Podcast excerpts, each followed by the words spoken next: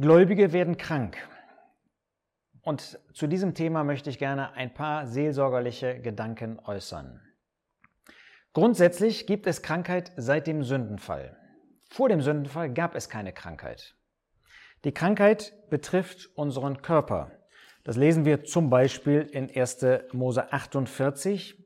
Da wird das gesagt im Blick auf Jakob. Es geschah nach diesen Dingen, dass man Josef sagte, siehe, dein Vater ist krank. Und damit ist gemeint, dass er alterskrank geworden ist.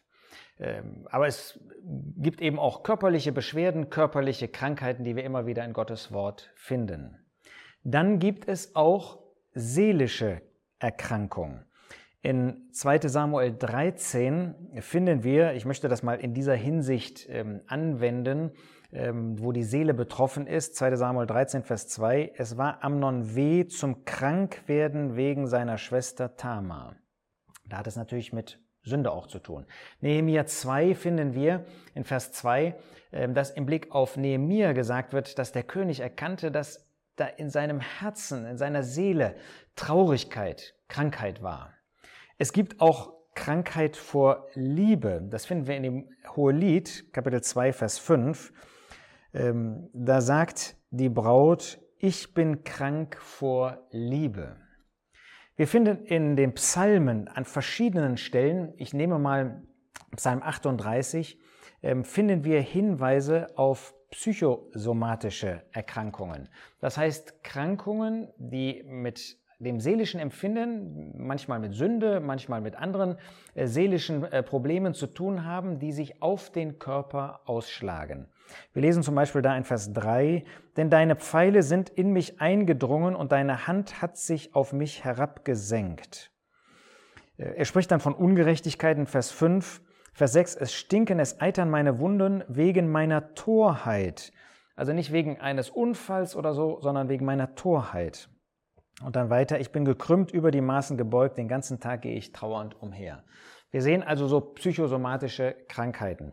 Ähm, bei Nebukadnezar, Daniel 4, Vers 31, finden wir, dass der Geist sogar ähm, von einer Krankheit betroffen sein kann. Und wir wissen heute bei alten Menschen, man kann das natürlich zu den körperlichen Erkrankungen zählen, aber dass ähm, Demenz den Geist eben betrifft. Symptome die wir in Gottes Wort bei Besessenen finden, finden wir manchmal heute auch bei Krankheiten. Ähm, damit will ich gerade nicht sagen, dass diese Personen, die ähnliche Symptome aufweisen, ähnliche Merkmale, dass sie besessen sind, aber wir finden interessanterweise, ähm, dass Gott uns dadurch Hilfestellungen gibt, auch bei der seelsorgerlichen Beratung, bei dem Hirtendienst solchen Personen gegenüber, die vielleicht eine seelische Erkrankung haben, eine seelische Beeinträchtigung haben, ein, äh, eine Störung vielleicht auch haben, wie wir ihnen eine Hilfe geben können, so wie der Herr Jesus mit solchen Menschen damals, die damals besessen waren, umgegangen ist. Nun, wer ist der Verursacher von Krankheiten? Wir können auf der einen Seite sagen, Gott. Denken wir an Hiskia, der krank wurde und Gott ihm dann ja sogar noch eine Zeit gegeben hat, ähm, um weiterzuleben, aber wo Gott das gesandt hat. Denken wir an das Volk Israel, das wegen seiner Sünde von Gott Krankheiten äh, geschickt bekommen hat. Gott hat das vorhergesagt. Natürlich ist der Teufel oft am, ähm, am Werk. Ja? Er möchte nicht, dass es den Gläubigen gut geht. Denken wir nur an das Beispiel von Hiob. Gott hat das zugelassen, weil er auch einen Weg hatte mit Hiob, aber es kam ursächlich sozusagen von dem Teufel.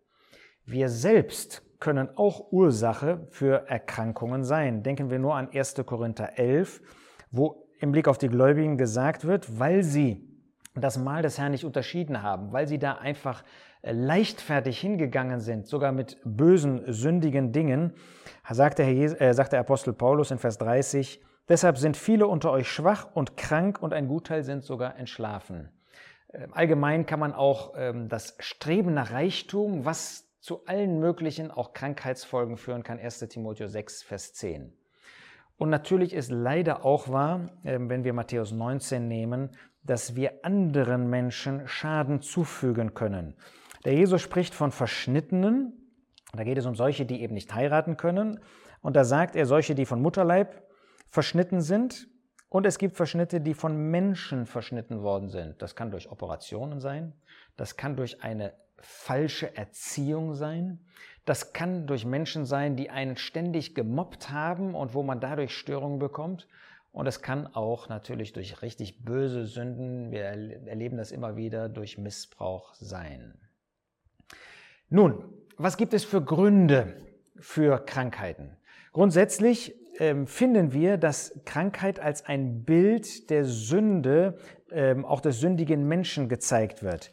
Ja, in dem Markus-Evangelium finden wir in Kapitel 2, ähm, dass der Herr Jesus sagt in Vers 17, nicht die Starken brauchen einen Arzt, sondern die Kranken. Ich bin nicht gekommen, Gerechte zu rufen, sondern Sünder. Also Krankheit ist da ein Symbol auch für die Sünde, nicht für die Sünde in dem konkreten Leben eines Menschen, sondern überhaupt für die Sündhaftigkeit des Menschen. Dann finden wir natürlich, dass als Folge des Sündenfalls es eine Degeneration gibt. Ja, man liest in 2. Äh, Könige 13, Vers 4 zum Beispiel, dass Elisa alterskrank wurde. Das ist nicht, weil er böse war, weil er gesündigt hätte, sondern einfach, weil das eine Folge des allgemeinen Sündenfalls, wo es eine Degeneration insgesamt gibt. Römer 8, Vers 22 sagt das im Blick auf die Schöpfung. Ähm, manchmal ähm, zeigt Gott, ähm, gibt Gott Krankheiten, lässt er Krankheiten zu um Menschen mit dem Evangelium bekannt zu machen. Ich denke an Apostelgeschichte 28, wo Paulus auf dieser Insel war und diese Kranken zu ihm gebracht wurden und sie dann durch Gottes Hilfe, des Apostels dann, den Gott benutzte, offen waren für das Evangelium. Also Gott kann Menschen, wir wissen das, ja, jemand hatte einen, einen Unfall, hat ähm, wirklich großen Schaden davon getragen ähm, und ist dadurch offen geworden, um das Evangelium anzunehmen. Hebräer 12 spricht von der Zucht des Herrn. Das heißt, Krankheit kann Gott auch senden, ähm, um uns auf etwas Bestimmtes hinzuweisen in unserem Leben. Ja, Fehlverhalten soll korrigiert werden. Es kann auch die Folge eines konkreten Fehltritts sein. Ja, bei Asa, 2. Chroniker 16, ähm, Vers 12, 1. Korinther 11 hatten wir schon. Da sehen wir, ähm, dass Krankheit die direkte Folge von Sünde, von bösem Handeln in unserem Leben ist. Das ist auch bei äh, Ungläubigen der Fall. Joram ist ein Beispiel, 2. Chroniker 21. Manchmal ist das auch eine Prüfung für andere.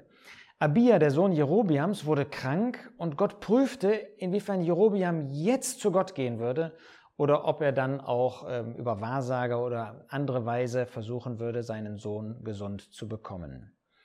Manchmal ist das auch, dass Gott eine Krankheit schickt, um eine andere Person zur Einsicht zu führen, ins Herz anzusprechen und zur Einsicht zu führen. Das finden wir als Mose auf einmal ähm, so schwer erkrankte und Gott anscheinend der Frau von Mose deutlich machen wollte, dass sie womöglich nicht bereit war, den Sohn zu beschneiden. Und sie erkannte das dann ähm, und war dazu bereit. Also Gott kann auch Krankheiten senden, um eine andere Person zu einer bestimmten Einsicht zu führen. Krankheiten können oder Eingriffe Gottes können auch vorsorglich sein. Äh, der Apostel Paulus ist ein, ein beeindruckendes Beispiel, 2. Korinther 12, wo Gott ihm einen Dorn für das Fleisch gesandt hat, wie ein Engel Satans, der ihn mit Fäusten geschlagen hat. Was das genau gewesen ist, wissen wir nicht, damit er nicht sündigt. Gott kann uns dadurch, durch Beschränkungen, Einhalt, kann er uns bewahren, davor zu sünden, zu sündigen. Manchmal prüft Gott auch den Kranken, wie er damit umgeht. Ja, Ahasja, der krank wurde, wo ging er hin? Ähm, ging er eben auch zu ähm, irgendwelchen ähm, Wahrsagern, zu irgendwelchen Zauberern oder ging er zu Elia? Ließ er sich von Elia raten? Das kann auch eine Prüfung sein, wie wir an dem Leben hängen, woran wir wirklich hängen, ob wir bereit sind, wirklich im Vertrauen auf den Herrn die Krankheit, vielleicht sogar den Tod zu erleiden. Hiskia, 2. Könige 20, zeigt uns das, wo Gott ihn so geprüft hat.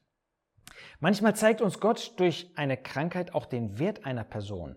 Ja, in Apostelgeschichte 9, das ist sehr beeindruckend, ähm, wo wir diese Tabitha finden oder Dorcas, äh, die krank wurde und sogar starb und dadurch erst eigentlich so richtig deutlich wurde, was für einen Wert diese Schwester, diese gläubige Person für andere hatte. In Jakobus 5 finden wir Vers 15, dass Gott eine Krankheit zulässt, auch um das Gebet anzufachen dass er uns zum Beten führen möchte. Nicht, dass wir meinen, ja, je mehr man betet oder je mehr Leute beten, dass das irgendwie erfolgreicher ist, aber doch, um uns wieder neu äh, zu deutlich zu machen, was für einen Wert das Gebet hat. Bei Lazarus, Johannes 11, sehen wir in Vers 4, Gott wollte seine Herrlichkeit, die Herrlichkeit des Sohnes Gottes erstrahlen lassen. Er selber wollte sich durch diese Krankheit, nämlich durch sein Handeln in dieser Krankheit, verherrlichen. Oder wenn wir an ähm, Abraham denken, da geht es natürlich nicht um Krankheit jetzt, ähm, aber durch diese Prüfung oder 1. Petrus 1, durch die Prüfung des Glaubens, da möchte Gott den Glauben, das Gold des Glaubens sichtbar machen, hervorbringen, dadurch, dass jemand bereit ist, das zu ertragen. Die Frage also ist, wie gehen wir damit um? Ähm, hoffentlich denken wir nicht immer, das ist immer Sünde bei jemand. Aber hoffentlich denken wir auch nicht, insbesondere bei uns selbst nicht, das hat ja nie etwas mit Sünde zu tun. Wir sehen in Gottes Wort viel zu oft, dass das auch verbunden wird, verbunden wird mit Sünde, leider. Aber wie gehen wir an sich damit um? Das erste ist, hoffentlich gehen wir ins Gebet. Gehen wir nicht zum Menschen, sondern gehen wir ins Gebet. Nochmal, nicht je länger man betet oder je mehr Leute beten, desto erfolgreicher ist es, sondern einfach, dass wir in unserem Leben dann das Gebet suchen. Nehmen wir die Dinge an, aus der Hand Gottes? Sind wir bereit, Gottes Wege anzunehmen? Helfen wir einander dabei? Sind wir womöglich, Jakobus 5, bereit, uns zu korrigieren? 1. Korinther 11. Sind wir bereit, das Thema nicht einfach liegen zu lassen, sondern zu überlegen, hat der Herr mir eine Botschaft damit zu geben? Wir dürfen unbedingt Ärzte nutzen. Ja? Ähm, Paulus spricht nicht von ungefähr von dem geliebten Arzt Lukas im Kolosserbrief. Und deshalb dürfen wir auch Medizin nutzen. Unbedingt. Aber Suchen wir die Heilung bei Ärzten? Glauben wir, dass sie uns helfen oder gehen wir zu Gott und lassen ihm zu, dass er mit Ärzten uns hilft? Ja, wir sollten nicht einfach an Ärzten vorbeigehen. Ja, wenn es eine irdische Krankheit ist, dann sollten wir zu Ärzten gehen. Ja, wir sollten nicht meinen, das äh, wird irgendwie durch Wunder geregelt. Gott hat uns gerade deshalb Ärzte gegeben. Aber wir sollten nicht meinen, die Ärzte sind es, die helfen, sondern es ist Gottes gute Hand. Danken wir auch Gott selbst in der Not, in der wir sind, Philippa 4, wenn wir unsere Anliegen vor Gott kund werden lassen mit Danksagung, selbst dann, wenn es um Krankheit, wenn es um Nöte geht. Und tun wir das dann insbesondere, wenn er uns gesund gemacht hat? Wie gehen wir mit anderen um?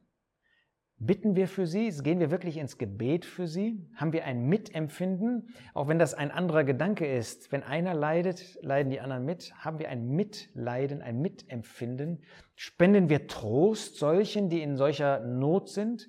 Sind wir bereit hinzugehen, einfach mal zuzuhören, nicht zu reden, nicht zu meinen, immer eine Botschaft bringen zu müssen, sondern zuzuhören, vielleicht zu schweigen, aber zu, entmut, äh, zu, ent, äh, zu ermutigen?